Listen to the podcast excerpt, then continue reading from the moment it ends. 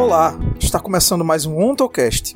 Nesse episódio, Frederico Lambertucci, Ian Souza e eu, Gabriel Carvalho, recebemos Suzana Jimenez, professora aposentada da pós-graduação em Educação na Universidade Estadual do Ceará e na Universidade Federal do Ceará, para falar sobre a obra de Eleanor Burke Leacock, antropóloga marxista, autora dos artigos presentes no livro Mitos da Dominação Masculina, traduzidos por ela para o Instituto Lukács. Mas antes de começar, gostaria de falar da nossa campanha de financiamento coletivo no Apoia-se. Acessando apoia.se barra ontocast, você faz doações a partir de um real e ajuda na manutenção e melhoria do nosso podcast. Conheça as nossas faixas de metas e recompensas. Doando a partir de R$ reais, você tem acesso ao grupo de apoiadores no Telegram, onde pode conversar com os membros do podcast para tirar dúvidas, pedir indicações e fazer sugestões de pauta. Doando a partir de 10 reais, além do grupo, você participa das lives do podcast e doando a partir de 20 reais, além do grupo e das lives, você também concorre ao sorteio de livros e brindes comunistas. Conheça também o nosso parceiro, o Clube de Livros Pagu. No Clube de Livros Pagu, você faz um apoio e recebe em troca algumas recompensas. Com 10 reais ou mais, você recebe acesso aos cursos do Clube Pagu. Com 63 reais ou mais, você recebe um livro revolucionário, um brinde surpresa e entrada grátis nos cursos e palestras. Com 95 reais ou mais, você recebe dois livros revolucionários, brinde surpresa, entrada grátis nos cursos e palestras e o autógrafo dos autores. Fiquem agora com Frederico Lambertucci, Ian Souza, eu, Gabriel Carvalho e Suzana Jimenez.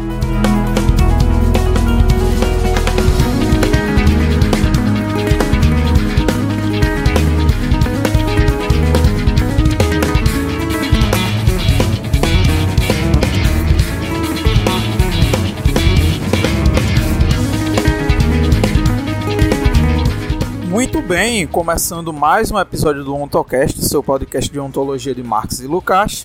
Para quem não me conhece e está ouvindo o podcast pela primeira vez, eu sou o Gabriel, Gabriel Carvalho, sou estudante de Ciências Sociais na Universidade Federal do Vale de São Francisco e o meu objeto de interesse é a filosofia da ciência nas ciências sociais. E hoje trazendo uma convidada muito especial para entrevistar ela comigo hoje. Está aqui o Frederico Lambertucci, Olá, é, bom, eu sou o Frederico Bertucci, sou mestrando até janeiro na UFAL, em Serviço Social, e estudo fundamentalmente a obra do Lucas do Mesaros. E também está aqui comigo ele mais uma vez, nosso arroz de festa, o Ian Souza. Se apresenta aí, Ian.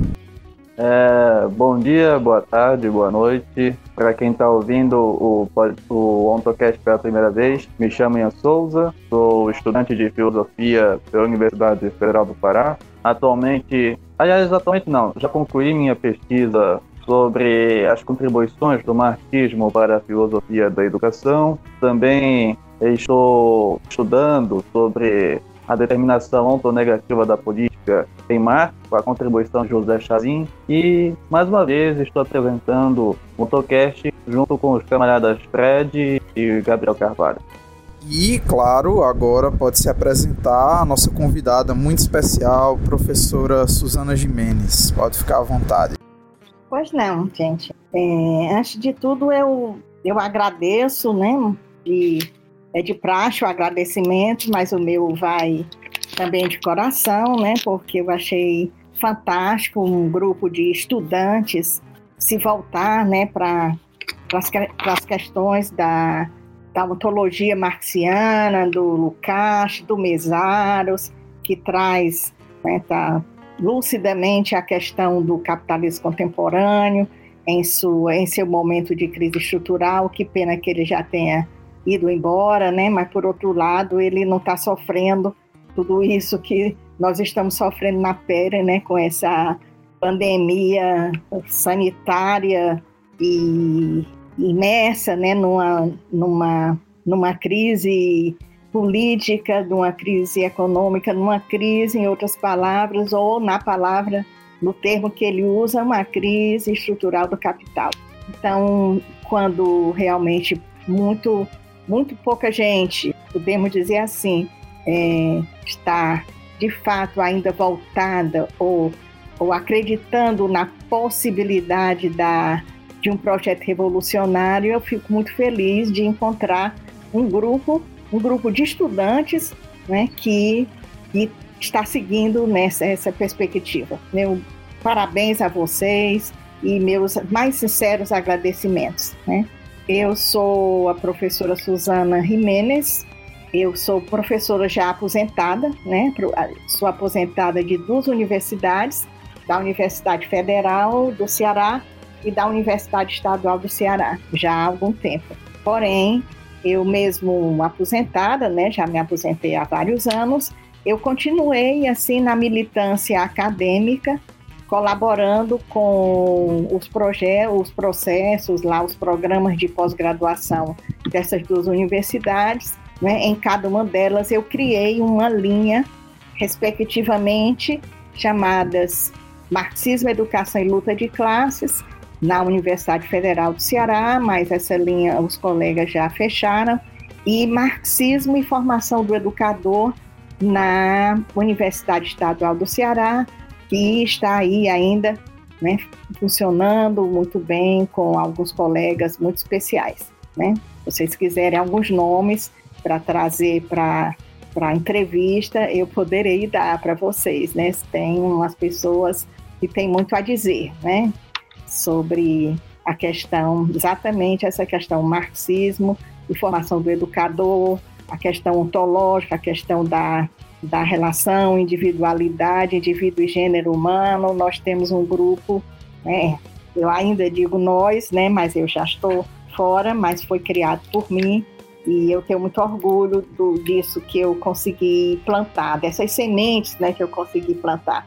Ainda mais, eu fui por muitos anos coordenadora de um Instituto de Estudos e Pesquisas do Movimento Operário, IMO, talvez essa tenha sido uma das coisas mais, mais preciosas, mais importantes que eu fiz na vida.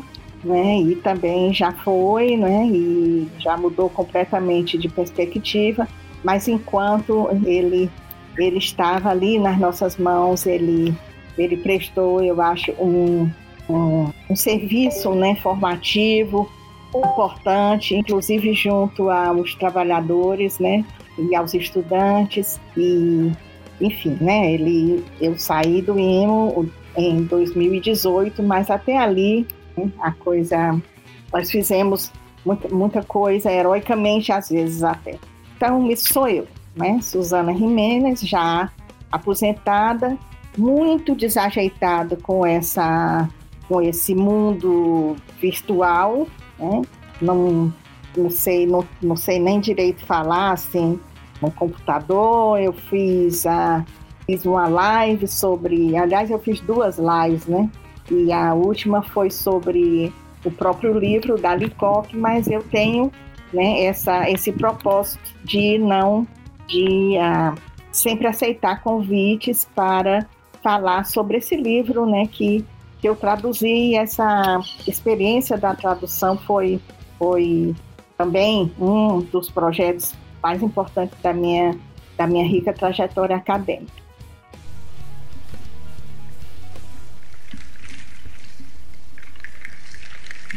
Então, Suzana, eu acho que a gente pode começar pelo começo, né? É, eu acho que uma boa maneira de a gente começar essa entrevista é perguntando para você como é que foi, né? Como é que começou e como se deu esse processo de traduzir esse livro da Eleanor Leacock, né? E aí, de quebra, você poderia falar um pouco sobre a biografia da autora e falar como é que foi esse processo de organizar o livro, né? Então pode ficar à vontade. Uma maravilha. Eu era membro da, do Instituto Lucache, mas eu confesso que com todos os com todos os projetos que nós tínhamos aqui no Ceará, né? Essas duas linhas, uma na UES, uma na UFC, e mais o IMO, é, eu realmente tinha chegado muito, muito, muito pouco perto do, do Instituto, até o dia em que eu fui convidada para fazer essa tradução, que foi uma, uma indicação de um, de um professor que era vinculado ao Instituto e muito mais próximo, professor Peribaldo Santos, que lembrou de sugerir meu nome para realizar essa tradução. Né? Ah, como está registrado na nota editorial do livro, né, esse projeto de tradução surgiu em 2012, vinculado à, à publicação do professor Sérgio Lessa, né, da obra Abaixo a Família Monogâmica. Né? Nessa obra, o autor faz inúmeras menções né, a, a Licó. Bom, isso foi 2012 e em 2016 o, o projeto voltou à tona né, e, o, e foi indicado o meu nome e eu aceitei de pronto, né, o que eu conhecia da Licó, que é o que de um modo geral, né, as pessoas estudiosos ligados a essa área conhecem, que é o, a tradução do pós-fácil do livro do Engels, Origem né, da Família da Propriedade Privada do Estado, né, e ela escreveu em 1972 para a edição estadunidense desse livro. Esse, essa é a única, inclusive, a, a única matéria da Licoque, né, publicada para o português antes do livro. Qual é o livro? Né? O livro Mitos da Dominação Masculina, né? uma coletânea de estudos transculturais sobre as mulheres. Só para fazer a tradução do título já foi um exercício assim mental assim muito muito muito importante porque era complicado traduzir né, do, do inglês para o português de uma maneira que ficasse é, legível e fizesse jus assim ao título é, esse próprio título, né? Que no inglês, né? É, veja só, né? É, mitos da dominação masculina, muito bem, né? mas Collected Articles on Women Cross-Culturally. Olhe para traduzir, para a gente encontrar essa tradução. Eu conversei muito com a minha filha e com a Helena também, vou falar nelas daqui a pouco, e conseguimos, enfim, né, achamos aí que esse título daria conta, né? Ficou um título longo, né? Mitos da dominação masculina, uma coletânea de artigos sobre as mulheres numa perspectiva transcultural, uma vez que ah, o termo cross-cultural não tem realmente tradução em português, é uma, uma certa forçação de barra colocar cross-cultural em português, nós, nós resolvemos usar o termo transcultural e eu acho que, que foi o melhor, melhor termo. Mas esse foi o primeiro realmente desafio em relação a publicação, de, a, a tradução desse livro. O que que acontece? O livro, no original, ele foi ele foi, ele teve, ele veio a público em 21 edições, o livro no original, certo? No original em inglês, né?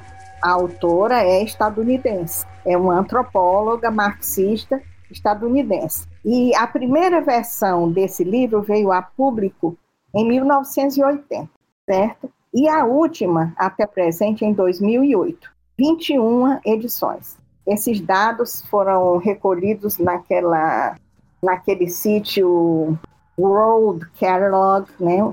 que inclusive coloca em, quantas bibliotecas, né? Esse livro, esse livro está aguardado, enfim, né? E, enfim, mas o que é interessante notar aqui é que essa é a primeira vez que o livro é publicado em uma outra língua que não a original. Ele não foi publicado nem em francês, e eu coloco isso porque é, a pesquisa de maior fôlego dela foi realizada no Canadá, que é um país bilíngue, né? e nós temos inclusive a enciclopédia canadense, que é uma obra também né, bilíngue. Mas é, o livro não foi publicado nem em francês, aliás, em nenhuma outra língua. Essa é a primeira vez que o livro é publicado em uma língua que não a original. interessante, né? Você muitas publicações de outras de outras figuras feministas importantes, Angela Davis, por exemplo, mas a Leacock, ela está aparecendo com uma primeira publicação, agora foi 2019, né, o ano em que apareceu essa publicação. Então, é, eu me sinto muito honrada de, com todas as lacunas, certamente, né, ter realizado essa tradução. Eu, eu gostaria de dizer que para é, suprir, eu, eu, a minha formação é toda em pedagogia, né? Eu tenho graduação, mestrado, doutorado e pós-doutorado, todo, todos esses cursos vinculados à área de educação. E, de fato, eu passei muito de leve pela área da antropologia, né? E muito, muito menos me aproximei da a questão do estudo dos povos indígenas. Né? E para suprir até um pouco essa, essas, essas lacunas, é óbvio que eu estudei, me debrucei um pouco sobre os autores com quem a, autor, com quem a polemiza, mas evidentemente Levi Strauss, por exemplo, né, o, o Goldman, a Margaret Mead, a Ruth Benedict, mas certamente com o tempo que eu tinha para fazer a tradução, né, eu só pude, de fato, dar uma olhada, uma passada assim, para evitar né, maiores é, pecados em relação a, ao pensamento desses autores com quem a Licó polemiza. Né? Espero que não esteja realmente, é, não tenha realmente cometido pecados mortais, apenas pecados veniais, digamos assim. Né? Mas eu fiz uma outra coisa em relação a essa tradução. Eu fiz uma viagem ao Canadá. Eu não pude ir até a região onde ela foi realizar a pesquisa etnográfica dela, né, que foi na Península do Labrador. Não foi possível chegar até lá, mas eu fui a Quebec, né, e inclusive eu fiz muita questão de, de ir ver, né, uma queda d'água, né, que chama Michicamou, que ela menciona no livro e que ela coloca que os índios eles gostavam, né, muito de visitar essa essa paisagem que era muito bonita, muito linda, que tinha essa essa queda queda d'água ligada, né, lá ao Rio São Lourenço. Então isso aí eu fiz, né? Naveguei no Rio São Lourenço e, e via, apreciei essa essa queda d'água e também fui a, a, a Manitoba, e conhecer, inclusive, o um museu, há um rico museu, né, lá em Manitoba, onde eu, pelo menos, vi, né, para além do que o Google mostra, eu vi realmente os artefatos e, e, e muito, muitos elementos vinculados à vida e ao cotidiano da, desse grupo de, de indígenas, de aborígenes, né, os Montanhas Capi, sobre os quais ela se debruça com com maior destaque. Né? Então, pelo menos eu tentei né, fazer o que, o que me estava às mãos para garantir que essa tradução fosse, de fato, a mais digna possível e que fizesse jus, né, fizesse justiça à obra dela, certo? Bem, em relação à autora, não, eu preciso dizer duas, citar dois nomes aqui que são da maior importância, né? E o trabalho de tradução contou com a revisão técnica de língua inglesa realizada pela minha filha, minha própria filha, Paula Jimenez, que é professora e pesquisadora da Unifesp, aí na Baixada Santista, né? Em um outro podcast, em um de vocês parece que, que tinha alguma ligação com uma instituição da localizada na Baixada Santista. Eu acho que hoje nenhum de vocês está nessa situação, né? Ela, ela é do Instituto do Mar, né? Então ela também não tem formação em antropologia, mas tem uma vasta cultura geral e ela tem inglês como primeira língua, né? Uma vantagem, eu acho, no meu caso, como como bom como tradutora, digamos assim, né? Eu sou tradutora, mas como alguém iria traduzir esse livro, é que eu tenho uma, uma convivência muito estreita e longa com a língua inglesa e com a vida mesmo nos Estados Unidos, né? Eu fiz e a terra da autora, né? Da Elana Leacock. Eu fiz mestrado e doutorado, né? nos Estados Unidos. Eu casei nos Estados Unidos. Eu parei a Paula nos Estados Unidos. Então eu eu, eu, eu sou eu posso dizer que inglês é de fato a minha segunda língua, né? e a primeira língua da Paula. E tenho também muita convivência com o próprio país de origem da, da autora. Né? Então, isso, de uma certa forma, né, é pelo menos algo de positivo que eu tenho a dizer a respeito de mim como tradutora do livro, mesmo me faltando-me os elementos mais, mais próprios da antropologia e, da, e dos povos indígenas até comecei a me interessar muito por esse assunto. Se eu tiver ainda tempo histórico, eu acho que eu vou um pouco adiante, né, para o meu bel prazer e para os meus, meus conhecimentos, aí, enfim, né, ainda que eu possa adquirir sobre esse assunto, certo? Bem, e a, eu quero citar uma outra pessoa, que é a professora Helena Freires, professora da Universidade Estadual do Ceará e minha ex-orientanda de doutorado, né? que fez a revisão da língua portuguesa. E ela é rigorosíssima. Então, eu tenho muita confiança na revisão que a Helena fez e nós trabalhamos, inclusive, juntas, assim, de ela se dispor a vir dormir, passar noites e noites aqui na minha casa para a gente trabalhar juntas, uma vez que a obra, não é, que estava ali por trás, digamos assim, da obra a ser revisada, era em outro idioma, ela se sentiu, inclusive, mais segura de trabalhar muito próximo a mim. Então, foi um trabalho muito endógeno, né? Eu, minha filha e a minha ex-orientanda de mestrado e doutorado, um grupo que deu muito certo e que teve, inclusive, esse extra, né? De termos essa convivência muito, muito boa, muito criativa e muito, do ponto de vista afetivo, assim, muito, muito tranquilo e, e muito querido. Bem, eu teria muita, muito, muito a dizer sobre as dores e as delícias dessa tradução, né? As dificuldades, mas eu acho que já já está suficiente assim a minha fala em relação a esse processo de, de tradução e nós poderíamos então passar para uma apresentação da autora, tá certo assim? Acho ótimo falar sobre o processo de tradução, porque é raro a gente saber exatamente, né, como que foi.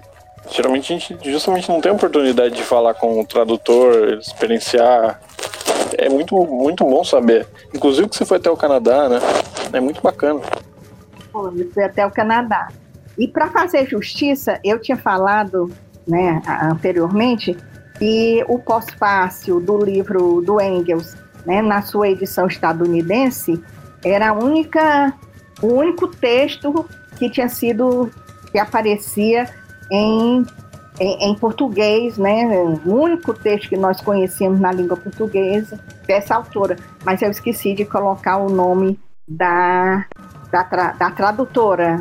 Eu, depois, inclusive, que eu fiz esse, essa tradução, eu acho que é muito importante a gente valorizar né, a, a autoria da tradução, porque é um, é um trabalho realmente muito penoso, a, apesar também de ser um trabalho fantástico, né? E o nome da só estou faltando um pouquinho porque me faltou dar esse dado que eu acho que é uma, uma um dever de justiça colocar aqui. O pós-fácil da edição estadunidense do livro de Engels, que foi traduzido pela Leacock, né, a autora dessa tradução foi a professora Maria Gabriela Guilhem Carias, certo? Só para deixar o nome dela né, como tradutora desse, dessa, desse primeiro texto, que é um texto precioso, inclusive, da Licoque, né, antes do, do Mitos. E o, o, que, o que é incrível, Suzana, é que a Maria Gabriela foi minha orientadora de TCC. Eu não acredito. Sim, minha orientadora de TCC. Que coisa bacana, que bom que eu citei o nome dela, viu? Ela fez essa tradução. Que bacana, que maravilha. É, eu vi que ela passa por, um, por, uns, por uns, um, uns temas que também seriam da minha alçada, né? Ela trabalha a crise do capital, movimento de educação para todos, mesários, né? Além de Mariátegui e a luta dos Guarani Kaiowá, eu achei fantástico o currículo dela, né? Que bom, viu? Parabenizo, então, a Maria Gabriela, que bacana essa. O mundo é uma, o tamanho de uma ervilha e às vezes isso é, é ótimo, tem que ser. Comentando com o Gabriel como que, como que é engraçado, né? Porque agora eu sou orientando o Serginho. E aí você pega lá os textos da Eleanor, a, a publicação da expressão popular da origem, o Serginho e a Maria Gabriela estão lá como tradutor e revisor dos dois textos, né? Exatamente. Ele fez a revisão. É, ele fez a revisão. Ela traduziu e ele fez a revisão. Lá pela, pela educação popular. Estamos todos em casa, né? Sim, completamente. Aí, literalmente, estamos no mesmo barco. Raramente estamos no mesmo barco nessa, diante dessa questão dessa divisão da sociedade em classes, mas nesse caso nós estamos no mesmo barco. Que bom, viu? Eu estou falando com o Frederico, não é isso? Isso, isso mesmo. Então, tá bom, Frederico. Que maravilha, viu? Gostei muito de saber dessas, dessa sua ligação aí com, com essas pessoas. Vamos lá para Elana Burkliff. Vamos lá com ela, né? ela, né? Ela nasceu em julho de 1922 em New Jersey, no estado de Nova York, e morreu em abril de 1987. Ou seja, antes de completar 65 anos. Que eu achei uma pena, né? Eu com vocês, uh, né? Tudo tem uma, uma concepção, eu acho que mais relativa de, de idade, mas para uma pessoa da minha idade, né? Eu tenho 77 anos Saber que a Licoco morreu com, mil, com 64 anos, eu acho uma, uma pena imensa. Ela ainda teria, sim, muito a contribuir com o processo, o projeto de emancipação né, do, do gênero humano. Mas, enfim, ela morreu antes de completar 65 anos e ela estava a trabalho, ela estava realizando uma pesquisa etnográfica, novamente, em Samoa, né, que é na região da Polinésia, onde ela tratava os problemas da adolescência urbana naquela ilha. E daí ela morre aí de um AVC, uma coisa meio inesperada, com apenas 64 anos. Olha, a Licoque, ela, ela deixa claro, tanto no prefácio desse livro Mitos, como numa numa autobiografia que ela escreve em um livro que eu vou citar daqui a pouco, ela demonstra demonstra uh, considerar muito importante vincular a própria vida dela, os elementos da vida dela, com o trabalho e com a obra dela. Daí que eu vou esticar um pouco essa essa biografia da Licoque, né? Não é uma história muito dramática, né? Se você pega a própria a própria Angela Davis, com, né, que eu mencionei agora, né? Eu tive inclusive a, a honra, né, de em 1969, 1970 assistir um comício onde ela estava presente, né, na ali na luta contra a guerra do Vietnã, ela e o Marcus, enfim, né? Ela ela teve uma vida, teve problemas assim muito mais marcantes do que a, os dados existenciais da vida da Lecoq né, é, refletem. Mas é importante que nessa vida né, um, um pouco mais serena, digamos assim, mas não isenta de problemas, a Lecoq conseguiu escrever, escrever uma obra tão radical, do ponto de vista revolucionário. Então, ela, no prefácio do Mitos, ela apresenta aproximadamente 12 laudas de notas biográficas, deixando explícita a relação que ela entende precisar traçar entre a sua obra e os elementos centrais que marcaram o transcorrer de sua vida, certo? Em outras palavras, ela traz a própria experiência pessoal e política como um dos alicerces do seu entendimento sobre as questões centrais tratadas no livro. Daí que, honrando né, esse valor, essa importância que ela dá à biografia dela, a gente vai um pouquinho mais adiante. Antes de é, essa pandemia nos atropelar, eu cheguei a fazer, eu acredito que uns cinco lançamentos desse livro, presencialmente e tal, um em Alagoas, inclusive, né, na, na, né, no evento nacional de, de, do livro, né, como que chama, gente, né, 77 anos falha um pouco a memória, mas enfim, foi um lançamento muito bacana, muito apoteótico, entre outros, né? Fiz vários lançamentos, Piauí, Quixadá, eu fiz uns cinco lançamentos desse livro. E eu sempre abro um parênteses para falar de um outro livro, que foi uma coletânea é, organizada por uma colega da Licoc, né, chamada Connie Satin, que ela fez, ela escreveu essa coletânea que foi subscrita por 11 autores e através dessa coletânea ela pre pretendeu prestar um tributo a Licoque, que ela era conhecida pelos amigos e familiares pelo cognome de Rap, né? Que é feliz em, em inglês, né? Imagina, né? Ela, as pessoas chamavam, a chamavam muito frequentemente de rap eu achei isso muito interessante, muito interessante. Eu, na vida, não passei de Suzy e Suzaninha, nem poderia ter passado nunca para rap, porque eu acho que eu não tenho esse, esses atributos né, que a Licoque certamente tinha. Né? Então, veja, o que é importante nessa coletânea? Né? Eu peguei essa coletânea no começo da tradução, eu comprei de um sebo aí pela internet. Eu nem sei como o que como indicassem que vocês conseguissem essa adquirir essa coletânea, né? Mas ela ela se chama é, a obra e a como que chama, gente? Tenho que pegar aqui numa, numa tradução livre é a teoria de, de Labrador a Samoa, né? Labrador, onde ela começou o, a pesquisa dela etnográfica, nós vamos já já chegar lá, a Samoa, onde ela terminou e foi lá mesmo onde a vida, a, onde a morte a arrebatou assim, tão de repente, tão premente. Texto dessa coletânea é organizada pela Constance Sutton, é, a teoria e a prática de Elana Burke Leacock. Infelizmente, a, essa autora também já morreu, a Constance Sutton mas pelo menos viveu 92 anos. Ela morreu, acho que 2018. Acho não, ela morreu em 2018. Então ela viveu bastante tempo.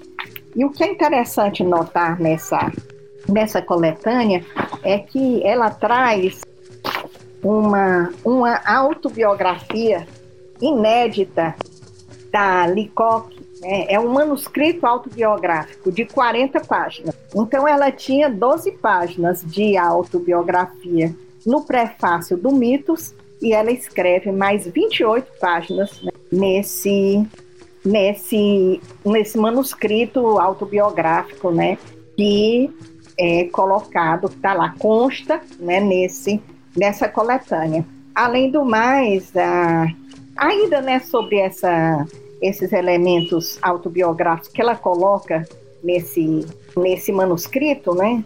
E ela não, não, não chega a colocar nas 12 páginas do prefácio, né? Porque aqui ela estendeu muito mais.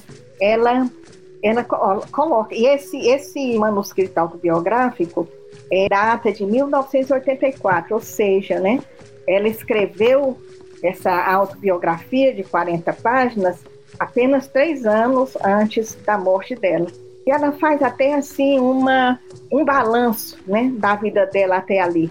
E ela coloca, inclusive, que ela pretenderia, a partir dali, né, voltar sua atenção para um aspecto que considera central nas ciências sociais. Ou seja, né, o velho, e nas palavras dela, o velho e sempre novo tópico das relações entre indivíduos e sociedades em suas mais diferentes dimensões. Ou seja, né, ela pretenderia continuar, é, é isso que ela faz a vida inteira, né? É tentar traçar essa relação entre os indivíduos, né? E o meio social, mas ela pretendia mergulhar mais profundamente nesse tema, né? Que nos é tão caro a nós marxistas, lucasianos, né? Que é a relação entre o indivíduo, né? E o e a sociabilidade ou entre o indivíduo e o gênero humano, né? Eu eu achei muito interessante é, essa essa colocação que ela faz nessa autobiografia de 40 páginas que está que consta da coletânea novamente, né, para as pessoas que estão ouvindo não se perderem muito, né, porque eu vou e volto, enfim, né, é, nessa coletânea organizada pela Conisata. Outra coisa também, outra coisa preciosa que consta dessa coletânea é o obituário dela, né? E eu até coloquei assim, né, que parece justificar o título dessa coletânea, né, a teoria e a prática, né, em Elana Leacock, né, que é o título ou subtítulo da coletânea, é, parece justificar o título dessa coletânea o fato reconhecido entre esses autores, praticamente os 11 autores que subscrevem essa coletânea, eles, eles prontamente distinguem como marca indelével da vida e da obra dessa antropóloga a unidade entre teoria e prática. Tal apreciação, dizem eles, né, resultaria do fato né, de rap, como eles se referem a ela, ter sabido conjugar rigorosamente sua atividade científica e profissional à luta social incansavelmente empreendida contra a discriminação de classe, gênero e raça. Então, ela escreveu e atuou rigorosamente contra a ordem vigente, contra a corrente, contra os, as prerrogativas do capitalismo, da sociedade de classes, com sua, com seu pinhão de desumanidades e opressões. Então, ela, né, não sei, com alguma preconceitos à parte, a gente acha importante que uma, uma, uma antropóloga estadunidense ali, né, que trabalhou numa época difícil, inclusive, né, dos anos 50, né, em pleno macartismo, fizesse, né, uma, tivesse a mostrar ao mundo um feito desse, certo? Bem, uma outra, uma, uma outra autora que resenha é uma resenhista do, do desse próprio livro dela, né? E a não sei, ela, ela, essa resenha está num, acho que numa, numa revista, num periódico chamado Socialist International Review ou qualquer coisa do gênero, ela também ressalta que a Lecoq dedicou toda a sua produção acadêmica e científica a causa da justiça social. A Lecoq acha muito importante colocar que ela endossou, eu estou indo que estou indo, né, na, na biografia da Lecoq. Eu acho que eu tenho que dizer todas essas coisas, porque ela faz, traça esse vínculo entre a vida dela, as experiências de vida dela e a obra dela, certo? Então, tá fazendo sentido até aqui? Sim, sim, completamente. Eu acho que, inclusive, ela mesmo no prefácio dela, né, faz esse mesmo movimento no livro, né, nos mitos da dominação masculina. Ela une totalmente a trajetória pessoal à, vida intelectual dela, né? Achei importantíssimo.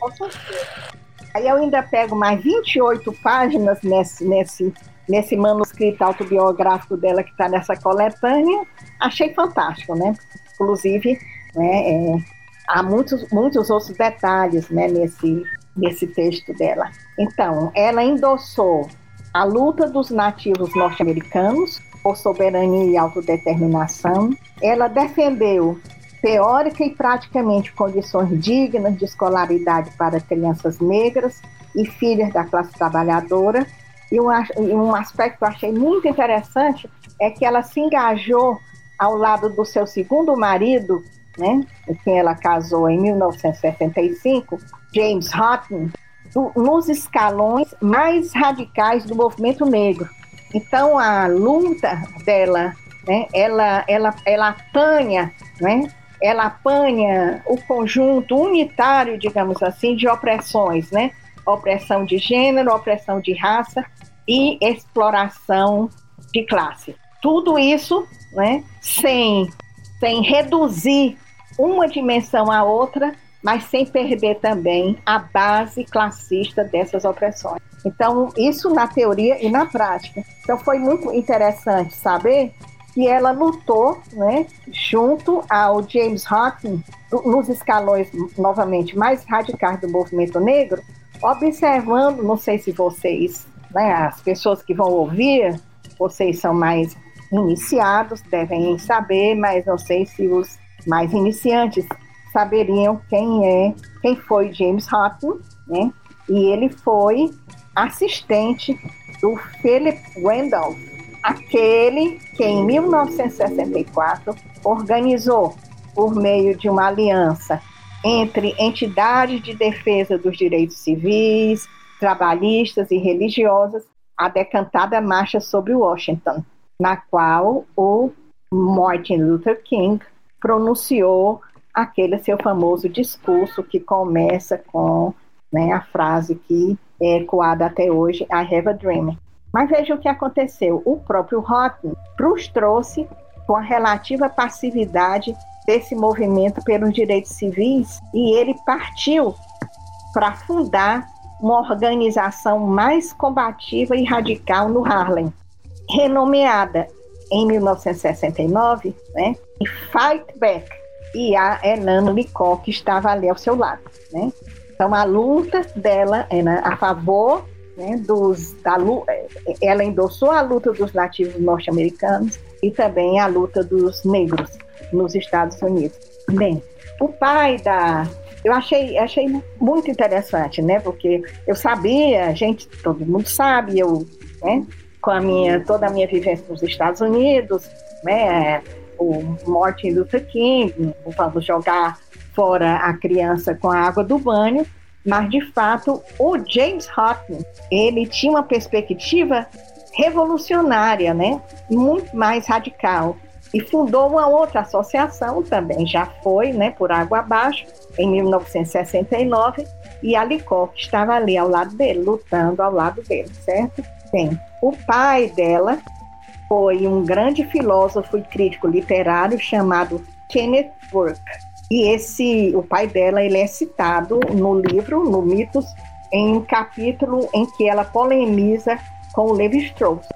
A sua mãe, Lily, havia sido professora de matemática e ela tinha duas irmãs. E todas três aprenderam a ler em casa, né? Antes de começar a frequentar a escola. Eu achei interessante porque a minha, na minha geração aconteceu muito esse fenômeno na classe média. Eu e minhas irmãs aprendemos a ler em casa antes de ir para o colégio. Uma irmã, a mãe, depois uma irmã mais velha, ia ensinando a mais nova e assim por diante. Antes era uma, inclusive, uma prerrogativa para nós entrarmos na escola, é saber ler. Interessante esse dado, né? que se perdeu assim um pouco, né? Hoje nem a escola, infelizmente, né? Até, até a escola foi vitimada né? e não consegue ah, ensinar a ler. Claro que esse fenômeno acontecia muito mais na classe média, mas aconteceu com ela, na geração dela, aconteceu comigo e com a minha geração, né, aqui no Brasil, esse fenômeno da gente aprender a ler para ir para a escola. A família Alicoque, né? Misturei um pouco a minha vida com a dela agora, né? Parece assim que sou bem amiga dela, mas enfim. A família vivia metade do ano em uma fazenda. Isso ela diz no prefácio também, e ela destaca isso, né? No, no, nas 12 laudas lá autobiográficas que constam no prefácio dela, né? Que a, a família vivia metade do ano em uma fazenda e a outra metade na atmosfera boêmica da, de Greenwich Village. E segundo ela, esse fato talvez tenha contribuído para que ela aprendesse a valorizar, por um lado, o trabalho manual, desenvolvido por aqueles camponeses que cercavam ali a fazenda da família. E, ao mesmo tempo, né, ela também aprendeu a, a nutrir uma elevada apreciação pela integridade e independência intelectual que caracterizava os escritores e artistas da Greenwich Village à época, né? Naquela época, antes aí do macartismo, predominava uma atmosfera de radicalismo político, né? E ela aprendeu, ela, acho muito interessante, aprendeu essas duas dimensões, né? Do trabalho manual feito, né? Realizado pelos camponeses ali que trabalhavam a terra e também a, a o valor né, de, uma, de um conhecimento intelectual né, eivado de integridade e de independência. Né? Inclusive, ela destaca em suas notas autobiográficas que os fundamentos ético-políticos que ela trouxe para a maturidade foram cultivados desde a infância. E ela também, eu acho que no prefácio também tem esse dado consta do prefácio, ela coloca que na casa dela, né, realizavam-se reuniões domingueiras recheadas de discussões críticas sobre os acontecimentos daqueles anos 30 e 40, nas quais Marx aparecia como um nome a ser respeitado. Uma coisa que eu achei curioso, curioso também foi que um desses acontecimentos citados por ela e que eram discutidos nessas reuniões, dentre os que eram discutidos, digamos assim, nessas reuniões domingueiras foi o a respeito do caso dos chamados Scottsboro Boys, né, que foram nove adolescentes negros injustamente acusados e presos no Alabama no início de 1930, e que ela era ainda menina e ela lembra que se revoltou muito com esse fato, né? E a gente não pode deixar de, de lembrar, né, que há poucos dias foram mortas aqui no Brasil de 2020, né? Duas crianças, uma de quatro anos e uma de quatro e, de, e outra de sete anos, tão negras quanto esses nove garotos, nove adolescentes que foram ficaram conhecidos como Scottsboro Boys. E uma, eu, eu, eu queria colocar isso também porque vai cruzando assim com as minhas próprias experiências de vida que esse fato inspirou, né, o fato do, relacionado aos Scottsboro Boys, inspirou o Herbert Lee a escrever em 1960 uma peça muito sensível da literatura americana, que é To Kill a Mockingbird, O Sol é para Todos. E segundo uma resenha que me caiu às mãos, essa peça é provavelmente o, o, o livro mais lido sobre a questão racial na América. Mais adiante, o livro deu origem ao filme do mesmo nome. É claro que eu li esse livro, inclusive no, em português, né, ele foi traduzido para O Sol é para Todos, aí eu não sei realmente quem foi o tradutor ou a tradutora, mas eu li realmente no, no original e vi o filme também, o filme tem o mesmo nome, né, To Kill a Mockingbird, e eu acho que, de fato, é uma obra-prima. É uma obra-prima dos anos 60, que também marcou muito a minha própria, minha própria vida e a minha própria formação, esse livro. Tem. A Lecoq teve quatro filhos com seu primeiro marido. Ela teve, ela foi casada com o cinegrafista e documentarista Richard Lecoq, né? Muito famoso, né? um, doca, um documentarista vinculado àquela, chamado Cinema Verité, e ela permaneceu casada com ele entre 41 e 62. E aí ela teve os quatro filhos dela, ela teve com o Richard Lecoq. Em 1966 é que ela se casou com o ativista do movimento negro, aquele James Houghton, e que eu citei acima, e com ele ela viveu até sua morte em 1987. Acho que para a vida dela, né, nós vamos continuar falando da vida dela misturado, né, articulada ao trabalho dela, mas eu acho que como como uma certa introdução à biografia dela, eu acho que a gente podia passar, parar aqui, porque nós vamos continuar né, com, a, com a, a vida intelectual dela, a vida acadêmica, a tese dela, as pesquisas dela ao longo, do, ao longo da, nossa, da nossa conversa. É, eu acho que seguindo aqui, né, seria.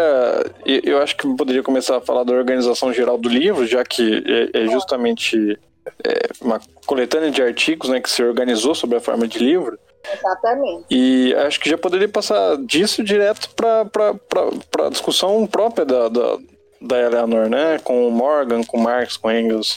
É, qualquer pedra angular aí que constitui essa obra. Isso mesmo. É, vamos só dizer que o livro está organizado em quatro partes, né? E que eu, como eu coloquei, além da, do prefácio e da introdução, que já é intitulada Engels e a História da Opressão da Mulher. Assim, de frente, ela já intitula o a introdução com o nome do Engels, né? E os, a primeira parte, é, na primeira parte, ela trata das mulheres numa sociedade igualitária, né?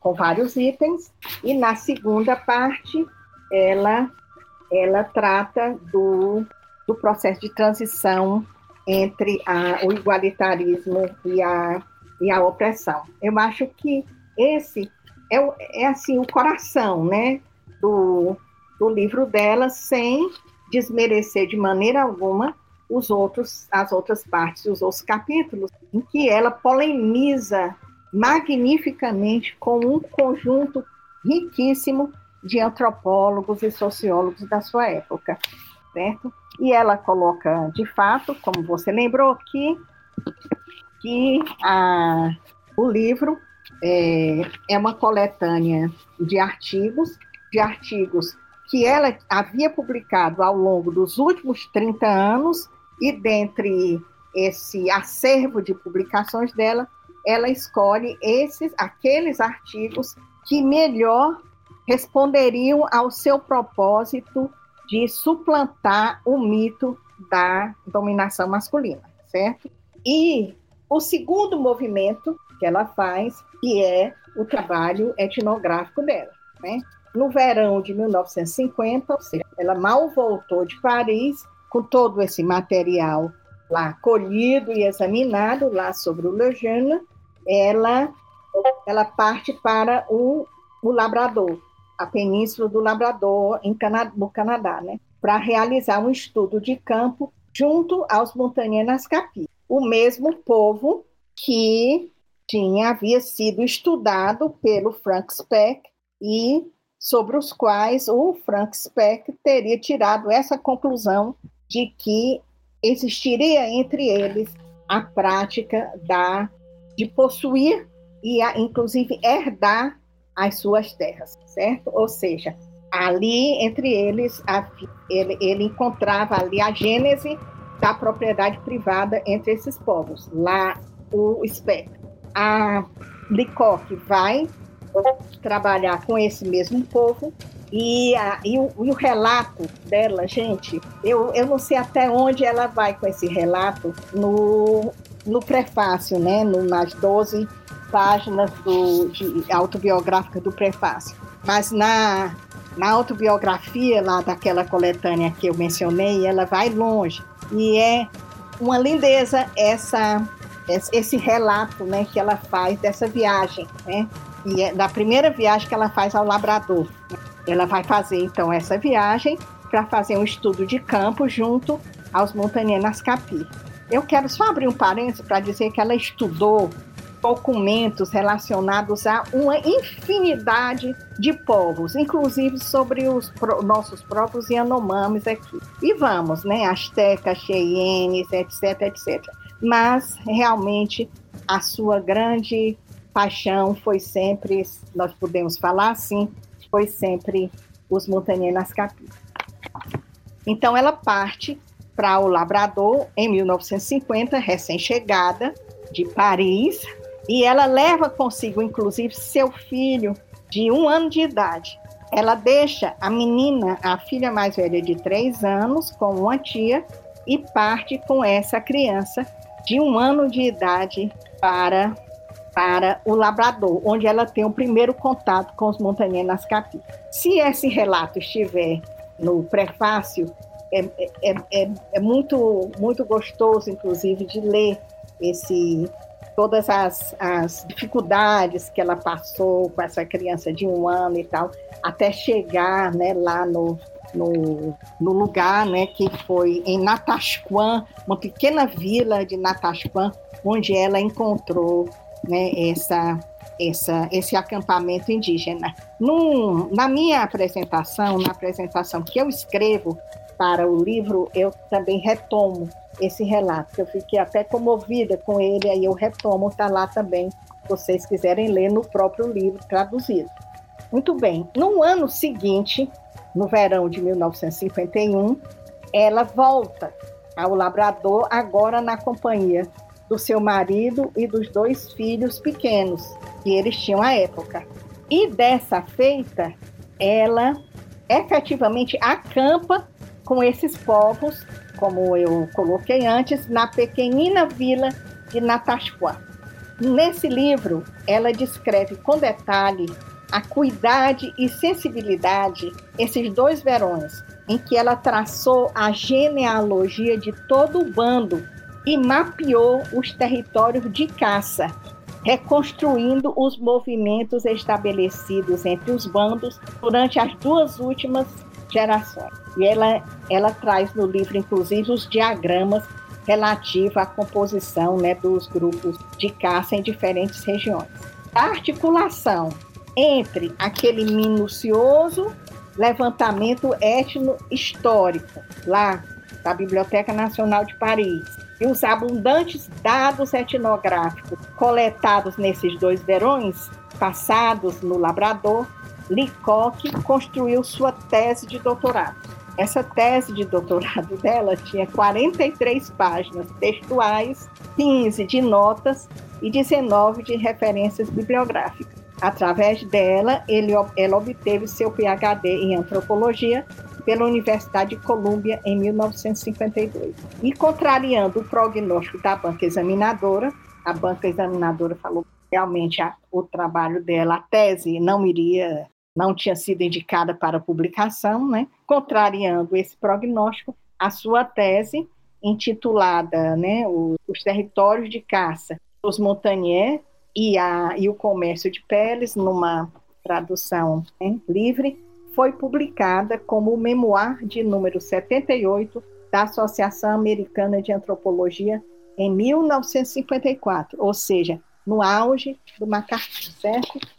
Deriva da sua tese de doutorado a primeira parte desse livro. Então, ela ali vai demonstrar, contrariando as descobertas de Frank Speck, que o sistema de territórios de caça dos Montanhenas Capi desenvolveu-se como produto do comércio europeu de peles, sequer envolvendo a posse efetiva da terra, mas restringindo-se ao direito de montar trilhas de armadilhas em determinadas regiões, permanecendo livre a terra para a caça voltada à subsistência. Ela nega, então, com o máximo rigor investigativo, a gênese aborígene da propriedade privada. Um grande, grandioso feito. Não só a terra para a subsistência continuava livre e coletiva, como o direito, entre aspas, à terra, a posse efetiva da terra, restringia-se àquele direito de montar trilhas de armadilhas em determinadas regiões. Nós vamos chegar também a essa coisa da essa, essa relação entre a caça para a subsistência e a, e a prática da armadilhagem para o comércio, voltada ao comércio, voltada à, à produção de mercadoria mais adiante. Né? Mas antes, antes disso, é, eu gostaria de colocar um pouco os, os aspectos que ela levanta sobre o modo de vida igualitário que vigorava naquele grupo indígena do Labrador, certo? Que eu acho que tem coisas assim fantásticas aqui, que eu, inclusive, me surpreendi. Eu, na minha santa ignorância, eu achava que não era bem assim, né? Que, que aquelas comunidades eram de fato uh, simples, homogêneas, e ela vai dizer o quê? Né? Ela já negou a gênese da propriedade privada dentre os aborígenes. Então, ela já confirma a premissa de Marx e Engels que a propriedade privada não é um dado universal na história da humanidade. E daí ela vai é, descrever tanto com os elementos que ela trouxe lá do Lejeune, como a partir da própria experiência dela, porque é uma coisa muito interessante que ela diz, que é que mesmo nos anos 50, né, e 1951, né, tarde do século passado, ela ainda encontrou resquícios desse modo igualitário de vida, né? do chamado modo de viver comunista. Ele, ela ainda encontrou resquícios dessas virtudes, digamos assim, do modo igualitário de vida fundado na cooperação e tal. Já estava em transição né, para o comércio, para a produção para o comércio, mas ela ainda encontrou resquícios, como, por exemplo, né, ela ainda encontrou o fato de que todos os adultos amavam as crianças da comunidade, entre outros. Então, o, em primeiro lugar, a Lecoq nega o que dizia a antropologia do seu tempo, para a qual as comunidades primitivas eram tidas como conservadoras e estáveis, ao invés de inovativas e dinâmicas. Então, o conceito de igualitarismo empregado por Lecoq longe está de ser remetido a uma sociedade congelada no tempo, a uma condição social homogênea, em que todos os indivíduos perfilam-se uniformes diante dos pleitos de uma coletividade normativa. Ela encontrou ali, numa, naquela sociedade igualitária, através das suas pesquisas, tanto etno-históricas como etnográficas, que a comunidade primitiva era uma comunidade, uma comunidade dinâmica.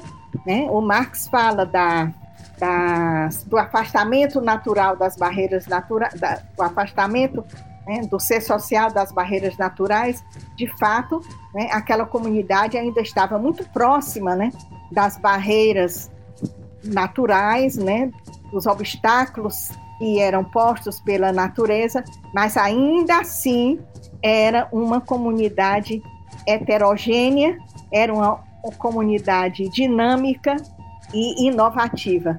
Eu achei muito interessante e contrariou o, inclusive os antropólogos ou os autores que eu mesma tinha lido.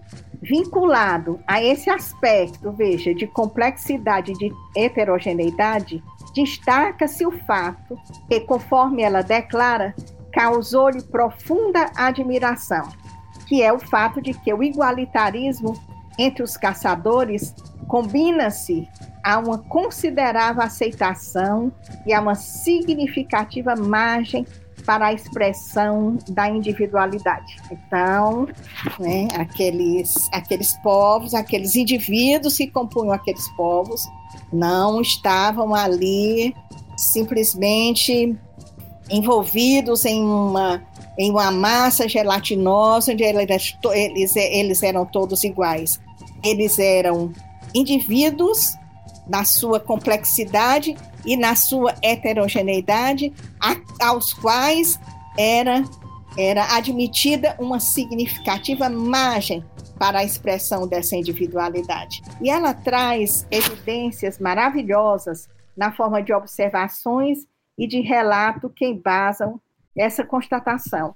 Vocês podem verificar no livro, mas eu vou, eu vou citar aqui apenas uma dessas observações dela, contradizendo, isso é a Licoque falando, contradizendo a inferência comumente encontrada de que o igualitarismo entre os povos primitivos implica em prensar-se o indivíduo em um molde determinado por severas necessidades, encontramos entre os Nascapi não meramente uma larga tolerância, mas uma aceitação genuinamente positiva a respeito das idiosincrasias de cada um, desde que estas não ameacem a existência do grupo. Eu achei esse elemento assim fantástico. Então, não se tratava de uma sociedade absolutamente simples e homogênea, em síntese, né? Nesta havia lugar para a expressão das individualidades e aqui eu acho que emerge o ponto de maior relevância em relação ao igualitarismo. É que a autonomia individual, a expressão individual autônoma e a cooperação conjugavam-se dialeticamente como atributos a um só tempo, ensejados e requeridos pela própria organização do trabalho, além de decisivamente necessários à salvaguarda das melhores condições de sobrevivência em um modo de vida que exigia um alto nível de iniciativa individual e de determinação junto à habilidade de se mostrar extremamente sensível aos sentimentos dos companheiros de tenda. Então, esse, assim, era o ponto de, de definição própria daquela sociedade igualitária, igualitária era a conjugação que era necessária, era a melhor condição de sobrevivência naquelas condições entre a autonomia e a iniciativa individual e a cooperação.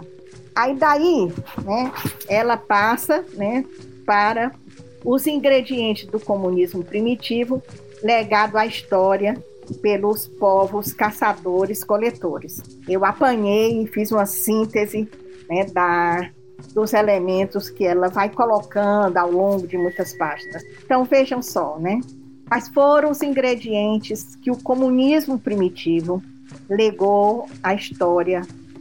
Um, a constituição de bandos em grupos multifamiliares, cooperativos e flexíveis, como unidades econômicas básicas, em lugar de famílias individuais.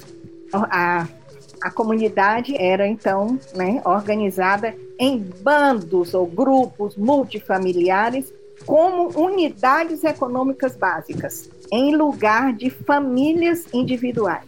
Um outro ingrediente importantíssimo: os processos disseminados de tomada de decisões convergindo com a relação direta entre produção e consumo.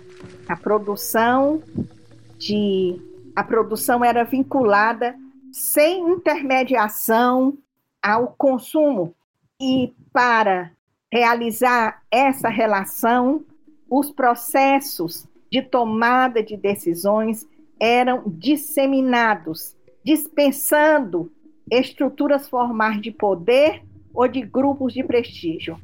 Outro elemento vinculado a esses, né?